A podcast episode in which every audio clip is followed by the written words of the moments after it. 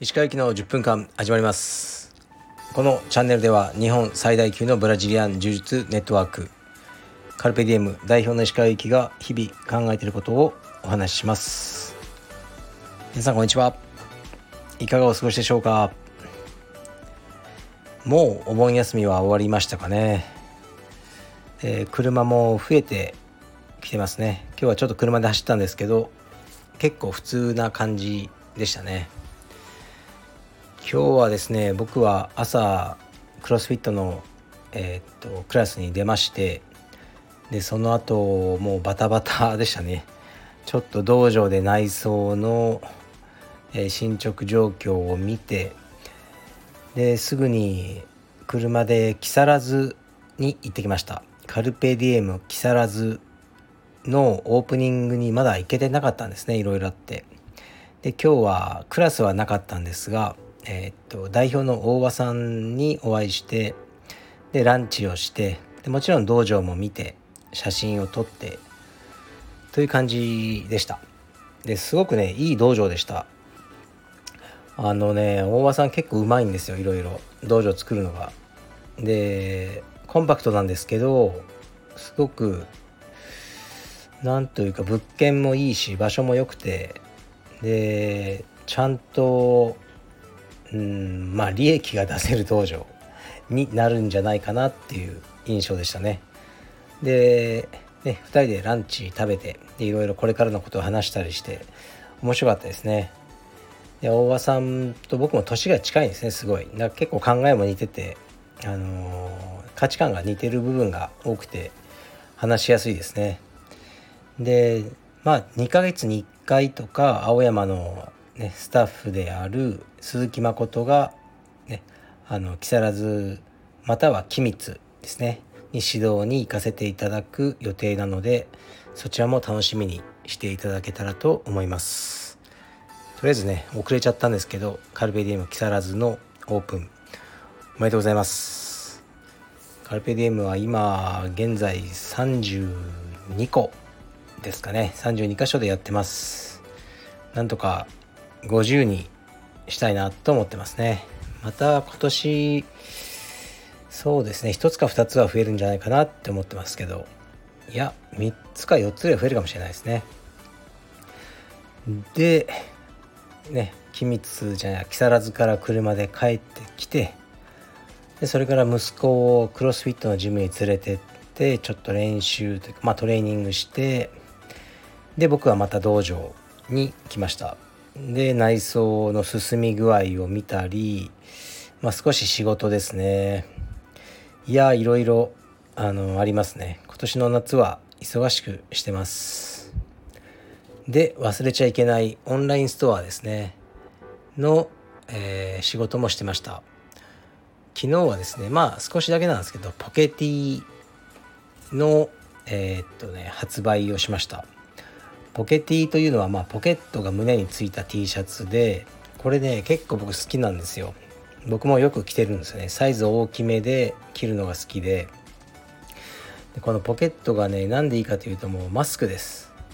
マスクをお店とかね入る時はまあ仕方ないんでマスクしてで僕は外ではマスクしないんででこの胸ポケにスッとあの入れておけるのでこの時期というかねコロナ禍が始まってからはこのポケティをすごく大事にしてますね。ズボンのポケットにマスクを入れるとなんかね紐が切れたりいろいろね鍵とかも入れてるんで引っかかったりしてめんどくさいですね。ではレターに参りますかね。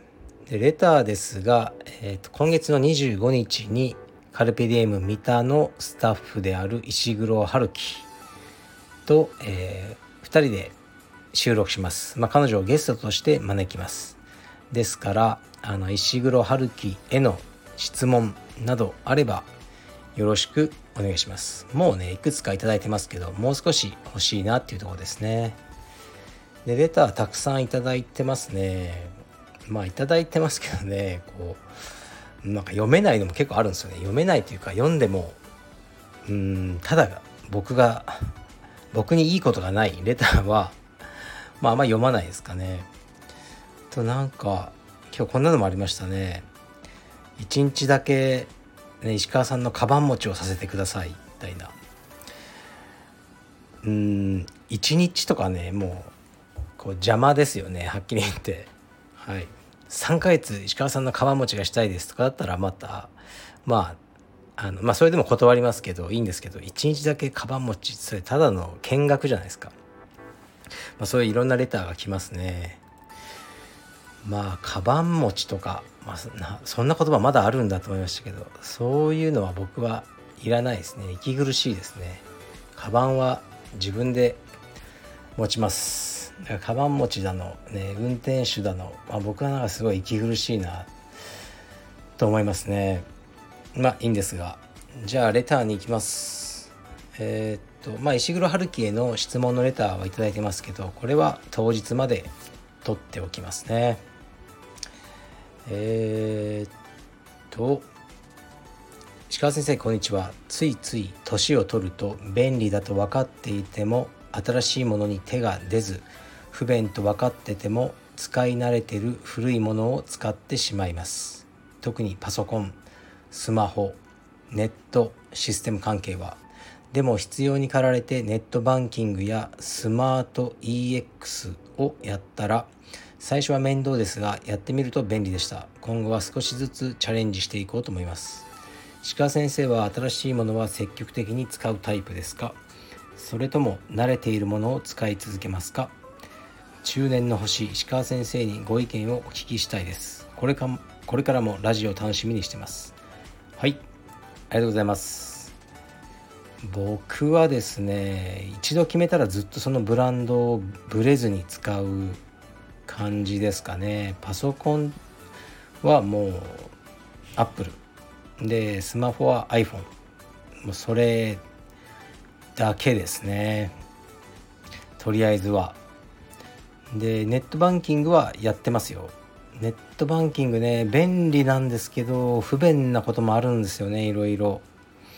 こうパスワードを定期的に変えなくちゃいけなくてでそれをねこう忘れたりするとなんかブロックされてそのはがきで 結局はがきかよみたいななんかねあのブロック解除をお願いしなきゃいけなかったりするので面倒くさいですがまあいろいろできる範囲でやってますね。最近 Apple Watch をついに買いました。実はこう、うん、まあそんなねめちゃくちゃ高いもんじゃないですけど時計を買おうかなと思ったんですよね。例えばロレックスとかそういうやつを。少し思ったんですがやっぱなくすなと思ったんですよね。この間なくしたブレスレットももう出てこないしやはりトレーニング中にねそのロレックスしてトレーニングできないじゃないですか。外してなくすになるだろうなと思ったのでやめましたね。でアップルウォッチぐらいが僕には合ってるかなと思ってあのまあ心拍数とかねトレーニング中の取れるしなんか睡眠のあのリズムとかも読み取ってくれるらしいのでもうそっちでいいやと思ってアップルウォッチ買いましたね。うんなんか積極的に使っていこうと思ってます。あの本だけはねなんかやっぱ Kindle がダメなんですよね。どうしても Kindle 使ってると頭に入んなくて本はこうページをめくって読むのが好きですね。うん。なんでか分かんないですけどね。本といえば僕のインスタにアップしたんですけど、まあ、かなり前に話題になった本で今更ね今更本ではあるんですけどえー、っとねちょっと今手元になくて作者の名前忘れたんですけど「Die with Zero」という本を読みましたね。ゼロで死ね。まあ、要はあの貯金などをねコツコツしないで使い切って死ねという本ですね。で読みながら読み終えて思ったのが、うん、あ全部俺やってるわと思いましたね。なんかだから読む必要がなかったあの本 だと思いますけどこれ俺が書けばよかったなとか思うぐらい、まあ、僕の考えと一致する本でしたね。とにかく貯金なんかしてなくてもう使ってねお金を使って経験を変えで経験とか思い出を作るために人間は生きてるんだという本でしたね。でまあねそういうことを言うとねじゃあ子どもの教育費はねどうするんだとか遺産がどうとかえー、っとね病気になったらどうするんだとかまあいろいろあの言われるんですけどその辺に対するこう答えも書いてあって割とこう理論的に数字で、ね、収入の何パーセントをなん、ね、こうこうこうとかいろいろ書いてあってまあ面白い本だとは思いますね。アリとキリギリスで言えばまあねアリが良いことになってますよねあの偶話の中では。アリは働いて働いてねちゃんとこうまあ貯金というかね蓄えがあったから冬を越せたと。でキリギリスはこう遊びまくってたからあのー、ね蓄えがなくなって死んじゃったでもこの作者の人はその間をね見つけろとアリでもないキリギリスでもないこの間ぐらいの人生がいいんだということでそのアリはいつ楽しんでるんだとただ働いて貯蓄してそんなの人生じゃないと楽しめ、ね、特に若い頃は借金をしてでも旅に行ったり自分の経験にお金を使えという本でした。はい、まああの僕にとっては何も目新しいことは書いてなかったですけどあの面白いかもしれませんね。Die with Zero です。ゼロで死ね。まあ、タイトルがいいですよね。なんかうん結構やっぱ割り切ってる人でうんまあ私はそのなんだろうね、まあ、いろんな考えありますよ。だけどその人はあの病気になったらただね生命を維持するような治療は望まないと。その時は私はこう言うであろう。墓場で会おう。って書いて書いてありましたね。あのそういうのが、まあ、僕も好きですね。僕もそういうあの感じで生きてます。はいじゃあ時間ないけどももう一発いっちゃいますね。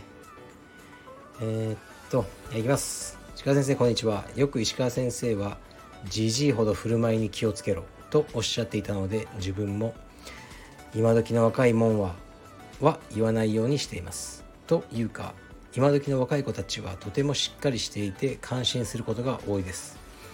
新しいサービスや娯楽やツールなどのコンテンツへのアンテナの感度や適応力の高さを見ると未来を作るのは若い子たちなんだなと感心しきりです。鹿先生は最近若い子に対してすごいと感じたことはありますか？お聞きできたら嬉しいです。はいありがとうございます。そうですね。じじいはやっぱ振る舞いを気をつけないといけないなと思いますね。すごく不機嫌なじじいが多いですよね。外を歩いてたりしてもなんで怒ってんだろうみたいな。とかうーんなんかこう電車とかでぶつかってきて謝らなかったりするのはじじいが多いなと思いますね。若い子の方が「あすいません」とか言ってくれる気もしますね。まあ要は、うん、まあじじいというかもう老人になっちゃいますかね。うちの父親世代とかは。はうんまああまりその道徳の教育も受け受けてないそうなのかなと思いますね。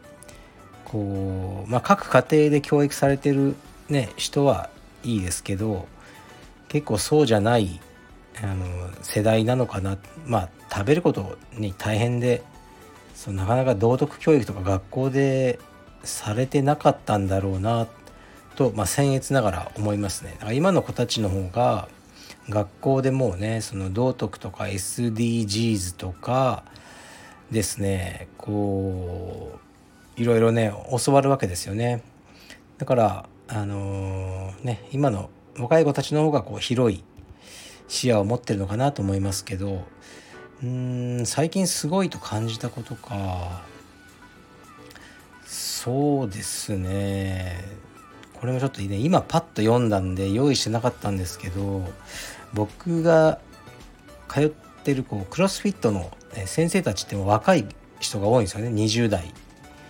でもみんな本当によくできてるなと思いますね。そのレッスンの仕方とかやっぱり同業のようなものだからすごく僕同業者目線で見ちゃうんですけど先生たちの振る舞いやこう仕事っぷりあと会員さんとのコミュニケーションの取り方もいやなかなかできる人たちだなといつも感心してますね。はい。まあうちのスタッフもあの年相応というかね若い彼らの年齢のあのにするとすごくねそういうコミュニケーションとかは取れるやつらが多いなと思いますけどね。まあねまあみんなこう違うんであのコミュニケーションの方法とか育ちとかもばらつきはあると思うんですけどやっぱり先生と呼ばれる立場になって何かね目上というか年上の方に指導したりすることが多いやつらなのでおのずとあの、うん、そういう社会性とかは身につくのかなと思ってますね。はい。では今日はこの辺にします。で内装が一応明日終わる予定なんですけどね。ちょっとさっき見てきた感じだとかなり不安ですね。はい。じゃあまた明日やります。失礼します。